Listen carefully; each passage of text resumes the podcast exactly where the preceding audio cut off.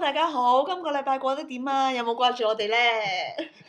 我我正想準備講我係阿東嘅你， 點知你轉咗。係啦，我係阿東，我係思文，係啦，歡迎大家收聽《女中豪傑》。愛亂講，咁就呢個禮拜係啦，大家點啊？我哋就正常過正常係啊！啦，柬埔寨叫做喺十一月開始回復正常啦。咁嗯所以咧，有好多久違嘅係啦常，態係啦常態咧出現翻嘅，例如。塞車我哦塞車真係塞到癲啦！嗯即係唔係其實唔係癲嘅，只不過即係啲車比起我哋過往嗰幾個月真係多咗好多。誒，柬埔寨嘅最大嘅停車場就係金邊，係啦，咁同埋我哋去餐廳，人山人海啊，人山人海啦，大家又唔係好戴口罩啦，真係好常態。係啊，同埋咧，佢話要 check 嗰個疫苗卡，其實其實都係 hea check 嘅啫，係啊唉，所以喺呢一度點都好過喺某個地區唔嘟就唔安心嗰啲地區啊。其實我哋啲學生嘅情況都係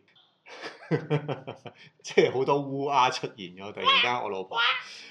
因為其好多嘅學校其實都未正式好清楚佢哋翻學啲時間表，聽講每一級每一班呢，其實佢哋都翻學嘅時間都唔同嘅。初步問過啲學生啦，有啲翻一二三，有啲翻二四六，有啲翻四五六，跟住咧上下就又唔一樣，我都係啦好苦惱。所以啲嘢我就 hea 做啦，慢慢做啦，咪等佢哋又好難 hea 住做，因為就嚟考試啦。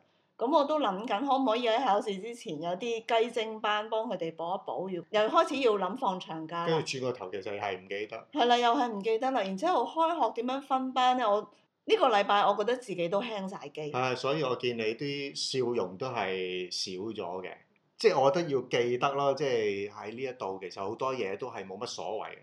咁佛係嘅， 誒咁冇辦法啦，喺呢一度內呢一個都係即係柬埔寨嘅文化嚟嘅。咁啊，上個禮拜我哋講咗呢個惡燈旁啦，即係唔嗯知喎咁樣啦。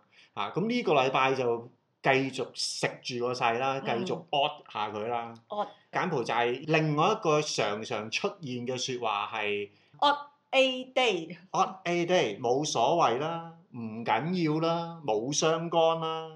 所以 odd 燈旁同埋 odd A day 係孖生兄弟嚟。我每次聽到 odd A day 呢，我就諗起以前讀書嗰課差不多先生。嗯，有有個咁嘅傾向啊係嘛。差不多先生呢課書你有冇讀過啊？有讀過㗎，你不過我都係唔記得啦。我我都係差不科舉多，差不多你嘅都係人。科舉時代嘅人喎，係你啊唔係啊現代人。博博齋時候， 我幫差嘅時候，胡適先生所寫一篇好出名嘅文嗱章。呢個我記得係嘅作者。咁到最後，總之就係差不多先生臨死嘅時候咧，就講一句名言就係、活人同死人都差差差唔多，凡事只要差差差唔多就好啦，何何何必太太認真呢？講完呢句説話咧，就斷咗氣啦。我一聽 odd A day 就係會覺得有嗰種感覺。係啦，有嗰種 feel。係即係有一個負面嘅感受咯。咁有冇一個嘅場景嗯令到你即係一聽 odd a day 嘅時候咧，到依家你都會記得啊咁樣？最深刻嘅一次咧，就係、我哋啱啱嚟嘅時候，咁我哋咧就去一個街市買一個煲，咁但係嗰日咧應該都相當熱嘅，喺個鐵皮嘅街市，我哋揀啱，即係我睇啱咗個煲啦。咁其實喺我呢度日日都好 熱嘅。但係一個鐵皮街市就特別覺得熱啦。咁但係於是咧，我就問佢啊，可唔可以要個新㗎？咧香港人都係，咁佢就會話。啊有啊，好快等等，咁跟住佢就擰轉身就去揾啦。咁佢攞個煲出嚟，咁梗係要有個煲蓋啦，係咪？咁佢咧就炒咗好耐，先炒咗個煲蓋出嚟。咁但係個煲蓋係冇定嘅喎。啊，冇個粒滴嘅，咁於是佢又揾揾揾揾咗十五分鐘，揾但到係已粒經滴好出熱嚟之後，係啦，又要揾螺絲啊冇。錯，仲要揾螺 絲。咁我就開始好猛啦。其實你係好開始已經有少少問。係啊，我就覺得你你揾個煲啫，你使咩搞咁耐？咁但係佢就不斷咁同我講 up A day up A day，咁仲要咧好温馨、好熱情咁樣係咧。啦，搬埋張凳俾你啊冇坐。錯，你 odd A day，阿姐坐下先咁樣。我心諗唔係 odd A day 啊，我好 A day 啊，即係 odd 即係 negative 啊嘛，我好有 A 啊，咁你可唔可以啊可以快啲啊？誒，成個過程其實係差唔多有半個鐘嘅。係啦，所以我就覺得你點可以話 odd A day 啊？我覺得好緊要啊，我我好想快啲離開呢個地方。點解你可以賣嘢賣得咁唔 organize 嘅咧？你唔係一個個盒裝住。呢呢件事咧，呢件事其實都差唔多二十年前嘅事，係啦。你今日講咧，都仍然係有我有我講我嗰啲故事嘅咬牙切齒，係啦，證明呢件事其實對你印象都好深刻。其實我都覺得好有片段嘅，嗯因為當陣時如果即係冇記錯咧，你已經係非常之忍耐唔到㗎啦，即係嗯去到你嘅極點嘅。但係咧，我當陣時咧又好似另一種真係好乖咁樣坐喺度等。係你仲同我講話，誒唔緊要啦，坐下先啦。呢啲對話通常係我哋會調轉。係啦，應該會調轉嘅，即係嗰個耐性咧，其實係應該你會耐啲噶嘛。係啊，我我好似仲有鬧翻你，你仲坐你坐喺度，佢咪更加慢慢揾咯，因為我哋都可以坐咗喺度啦。當下係一個好大嘅文化衝擊嚟嘅，對係我。誒、最深刻嗰個位係連我哋兩個其實都係好似調換咗角色，嗯，同埋我哋兩個嘅反應咧都係幾極端。極端相反嘅。喺嗰一刻咧，其實好想去體驗下，即係柬埔寨嗰種 Mon A Day、Odd A Day 嗰種嘅文化，究竟可以發展到幾咁淋漓盡致？係啦，喺我過往嘅即係接觸嗯或者聽翻啲經歷咧，好似咧其實對女仔聽到 Mon A Day、Odd A Day 呢句説話咧，係係啦，會辣着嘅情緒反應情大啊緒反應嘅。係大啲嘅喎。係點係解啦咧？，我記得有一次咧，就係即係都耐嘅。嗯咁、我哋有個同事約咗啲大學生，係就有啲活動，有啲聚哦會，我嘅。知你講邊個啦。佢出名係脾氣好好，係啦、脾氣好同埋好笑面迎人嘅同每一日。同啲本地人同係啲宿生係打成一片噶嘛。嗯好似就係個宿生突然間唔知有啲咩事，其實係有啲好無謂嘅事情咧，就係冇 show up，仲同我哋同事講啊，odd a day 啊 n e c l u 咁，跟住笑笑口。嗯都係女仔嚟嘅。係啦，咁哦就 OK 令到令到我哋同事咧就好大反應。我記得佢同我去復述翻呢件事嘅時候咧，即係佢係真係好錄緊咁講嗯咩叫做 on A day 啊？明明就係有問題啦，明明就係你唔啱噶嘛，仲同我講 on A day 有冇搞錯？即係佢係咁樣嘅語喺喺氣。呢個處境之下，可唔可以解讀係男仔俾女仔放飛機咧？ 其實係司空見慣常態，但係女仔俾另外一個女仔放飛機，你係不能接受。係啦，即係同埋可能唔知咧，係咪有一種即係我都仍然係一一個老師嘅身份。嗯，係啦，所以個學生係應該要同我哋係聽落有啲輕佻嘅。我冇 show up，然之後我同你講唔緊要啦，好似係啦，即係好似用呢個字去代替咗對唔住咁樣嘅意思，咁就好似即係倒轉咗嗰個身份，通常冇 show up 嗰個就講對唔住，係啦，跟住被放飛機嗰陣講 odd a 係 day。啦，即係你係有嗰個次序噶係，嘛你唔講對唔住，我係唔會講我原諒你噶 嘛，冇係咪？錯，即係喺我哋嗰個領域嘅裏邊咧，我哋嘅諗法嘅裏邊係應該咁樣嘅。同埋會有一種係被強迫嘅感覺咯，即係你做錯嘢，你同我講哦，A D，即係我唔原諒你係我唔啱，係啦，我啊明嗰個同事嗰個不快係。啊係啦，啊即係好似有啲角色調換咗咯，同埋好似邊個講 on A day 就係邊個攞咗個主導權咁樣啊。咁其實咧，用呢個 on A day 去代替講對唔住，會唔會係柬埔寨文化？諗落其實又唔會啊。其實我哋啲學生，即係如果佢哋做錯嘢，佢哋都會同我哋講對唔住。但係學生其實因為階級好清晰，如果嗰個係長輩同埋後輩的話咧，佢哋係唔會咁容易講 odd A day 嘅，嗯，比較多係朋輩之間 odd A day 去掩飾佢嘅尷尬啦、佢嘅錯誤或者佢嘅不安，咁、嗯我覺得係會比較多嘅。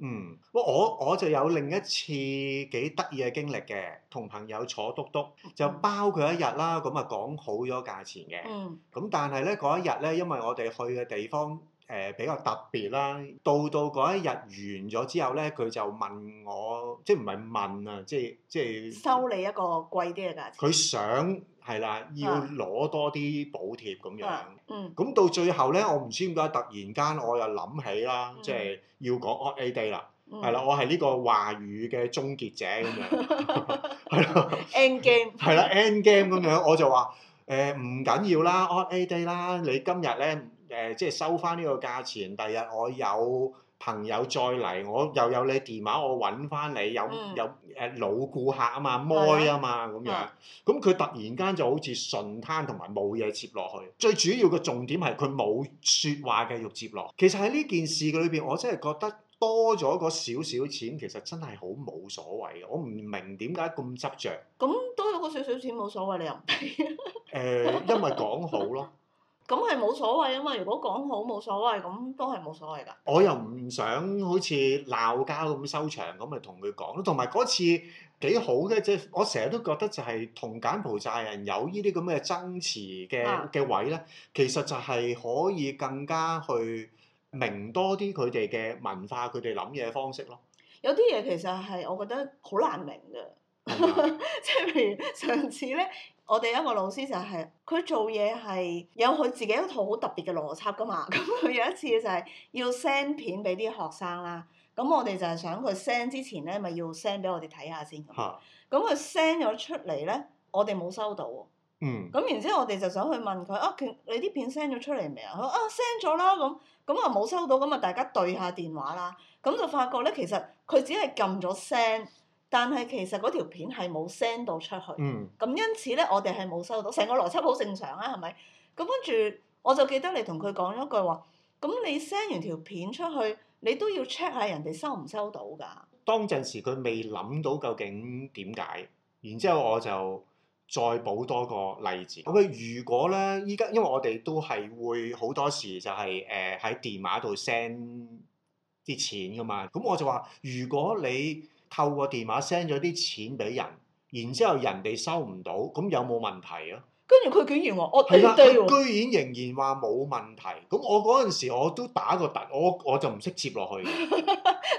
所以佢好成功又做到另外一種話題嘅終結。係啊，咁當然啦，我都會引導翻佢嘅，係咪真係冇問題？咁其實佢都係尷尬一笑，佢知道自己賴嘢嘅。咁可唔可以咁樣講咧？就係、其實 odd a day，我哋頭先第一個講嘅就係攞到個話語主導權啦。嗯哼，我講咗 odd a day，咁跟住我就可以做一個決定啦。嗯，咁但係其實有時咧又未必嘅喎，可能只不過就係佢唔想諗。係啦，唔想諗或者即係總之就係唔想繼續諗啦，純粹一個口頭禪出咗嚟。嗯其實同呢個安安登登蚌蚌咧係啦， 即係我哋好有默 契。係啦，同安登蚌其實係異曲同工嘅。嗯，咁呢個就係佛系嘅精髓啦，係就啦，即係唔好係諗咁多。係啦，所以其實我哋遇着啲學生，就算佢哋嗯，唔講哦 o A day。但係佢哋嘅世界觀咧已經係被 odd a day 所佔據。係啦，即係佢哋表現出嚟，佢哋用行為藝術表現出嚟嗰種就係係嘛所，odd 以 a day 嘅，如果有 odd a day 嘅思想，就真係好似差不多先生咁咯，佢就唔會有一個好精密嘅思考，或者有一啲嘢好難改正。我講個例子就係、教英文咧，其實教到我嘔血嘅其中一樣嘢。如果嗰個英文字好長，佢係唔可以分開兩行寫噶嘛，即係譬如嗯 careless，佢唔可以即係一個字 C A 係啦， R，一個字唔可以分開兩行。係啦，跟住唔夠位喎，跟住 E L E S S 就擺喺下邊嗰行。呢樣嘢咧，我係改到差唔多佢哋六年班，即係六年班嘅英文，佢哋已經係讀緊高中嘅簡校。嗯佢個心覺得呢樣嘢係 odd a day 咧，佢就 odd a day 到直到永久。係乜你明㗎啦嘛？咁咁咪 odd a day 咯。咁不如咁啦，我哋將呢個差不多先生呢一個課文，將佢譯做簡文啦， O K 嘅喎，我覺得可能將啲 terms 改一改咁，但係個故事精髓係重要噶嘛。係啦，即係你唔可以嘢嘢都差唔多啦，冇所謂啦。咁其實就係胡適就係想話俾我哋聽，成日都係咁樣，其實你係冇進步噶嘛。係啊，都講啦，係啦，語境上面要再 check 下個原文啦，啊同浸 check 下係啊佢。啦，同針 check 下，係咯。不過我覺得誒、呃其實要講翻咧，誒、我有時懷疑佢哋講 odd a day 唔緊要嘅時候咧，嗯其實佢哋心底裏邊係咪真係咁唔緊要？嗰把口就話唔緊要啦，唔緊要啦，其實個心入邊係都係緊要嘅。係啊，即係啱啱發生啫嘛，即係有老師又係請假，其實係纏繞咗，係不斷輪迴出現嘅。嗯就係、呃你做老師，你其實唔係咁容易咧，平日就可以請假噶嘛。即係呢要翻學嘅時候。啊係啦，你翻學你要翻工教學生嘅時候，你唔可以即係立亂乜嘢都話請假。呢度好興就係、誒、我有朋友結婚，我要去飲咧，跟住又嗌請假。 sorry，佢飲都係夜晚嘅事啫，佢佢哋係成日噶嘛，即係啊呢一個哦，呢個 join 係啦， party。哦即係嗰個 party 係成日咁樣噶 O 嘛。 K。咁同埋我唔知啦，即係可能佢唔會講清楚嘅，佢可能係前一日飲，嗯跟住第二日唔想咁唔想翻工好攰，咁佢就順便請埋假，都可以有咁嘅情況。 OK 我通常面對呢啲我就會面有難色嘅。我話你只係面有難色咋，你唔會黑佢面。，咪面有難色，咪即係黑面咯即係 Okay. 即係即係西面嘅啫，係咪？嗯咁我面有難色，即係第一就係我其實就基本上唔想批，係諗緊我點樣拒絕嘅啫。係咁但係咧，即係我最近發生係咪？即係尋日發生嘅就係、老師就即刻會同我講就係六六 odd a day，同我講唔緊要啦，我唔申請啊呢樣嗰樣，跟住講一大抽原因。即係話翻俾你聽可以點做。係啊，咁我心裏邊梗係黑人問號㗎啦，即係我除咗黑你面，我亦都黑人問號。咁既然係咁冇所謂，你做咩要提出咧？你做咩要令令到我咁難去決定咧？咁樣，嗯但係心底裏邊其實佢哋係咪係咪真係咁 odd a day 咧？係咪真係咁冇所謂咧？其實我又諗緊，其實佢可能係好不滿，嗯但係純粹就係想揾個位佢可以甩身，或者揾個位去緩和關係。係啦，其但係其實我嘅困惑就係、我成日覺得咧，如果當我講咗 odd a day 之後咧，就好似係會順咗佢嘅方式去做啊，即係嗯同意咗佢，即係請假冇所謂。嗯。咁我就搞唔掂啊！所以我喺即係嗰啲時間咧，我點解會會面有難色？就係、我根本都俾唔到反應。咦，你真係好苦惱喎！嗱喺呢啲位我真係苦惱。你要記住一句説話就係、天下武功，唯快不破。係 就係你一定要搶先，嗱，所以個問題就我搶先咗講 o A Day 之後，就好似同意咗佢喎。唔係你係講 odd a day 之後咧，你要講一句就係、等我諗下 先。 ，well odd a day 爭咁吉身，係咁跟住就咁跟住你就為自己爭取咗一個思考嘅時間。係啦，即係你又要出咩招再出？誒真係高人啦，即係又攞咗個主導權係啦，跟住又係啦，即係再有時間去諗下自己出唔係，牌。其實我覺得係喺一個地方，我哋點樣去生存嘅，即係我自己諗嘢係好慢噶嘛，我又要顧及自己嘅情緒，唔好嗯俾佢牽動到，咁、我就要揾一個生存方式係我可以同佢哋相處到，唔會引起好大衝突嘅。誒有時其實就係最驚即係引起衝突。係啊，係因為都係幫要幫自己去學習，同佢哋一齊 odd a day 咯。嗱呢一個我覺得係嘅，係係啊啊，即係譬如而家我翻香港咧，我都會好疑惑、就係即係有啲嘢係真係要執得咁仔細咩？即係又唔係去到話定奪你個活動成唔成功，咁係唔係需要咁執着。咁執着？因為真係我覺得柬埔寨人有啲地方係我哋可以學習嗰個 odd a day 嘅心態。我覺得自己學到幾多嘅，尤其是我成日都用疫情嚟做、嗯做擋箭牌噶嘛嗯。 冇啊、咁疫情過後好多嘅嘢其實真係冇得強求噶嘛。嗯咁但係如果我用翻一種柬埔寨嘅嗰種文化嗰種心態、就係咁件事係咁樣冇所謂啦，咪繼續做啦。其實個心情咧係會好啲嘅。嗯誒、啊不過即係講到底啦，即係我哋我哋都始終係外地人去詮釋本地人嗰種 odd a day 唔緊要，其實佢哋心底邊諗乜嘢咧，可能我哋都係解錯咗嘅。嗯係啦，呢一句説話咧，其實都係呢一度誒常講嘅一句説話啦。嗯誒、包含咗真係好嘅，我覺得幾複雜嘅文化嘅。有機會咁樣去同大家分享，我覺得都幾好玩啦。我真心地覺得咧，如果我哋可以靈活地運用到 odd 燈旁同埋 odd a day 咧，基本上你喺柬埔寨你已經可以打橫行。嗯，所以所以大家一定要學啊，係咪真係唉真係啲人想揾你笨，其實咧你真係講咗 odd a day 咧，佢哋係反而唔好意思揾你笨嘅。嗯，我同意啊，係咯，學到即係我諗唔係淨係喺呢一度，可能其實我哋喺香港喺唔同嘅地方咧，學到呢個精髓唔緊要，同埋唔知喎，我覺得人生好似真係會 balance 一